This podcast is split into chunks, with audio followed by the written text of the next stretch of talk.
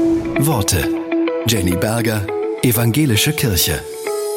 Im wichtigen Buch des Judentums, im Talmud, werden Menschen mit Sternen verglichen. Da steht, es gibt Sterne, deren Licht uns erst erreicht, nachdem sie schon vor langer Zeit erloschen sind.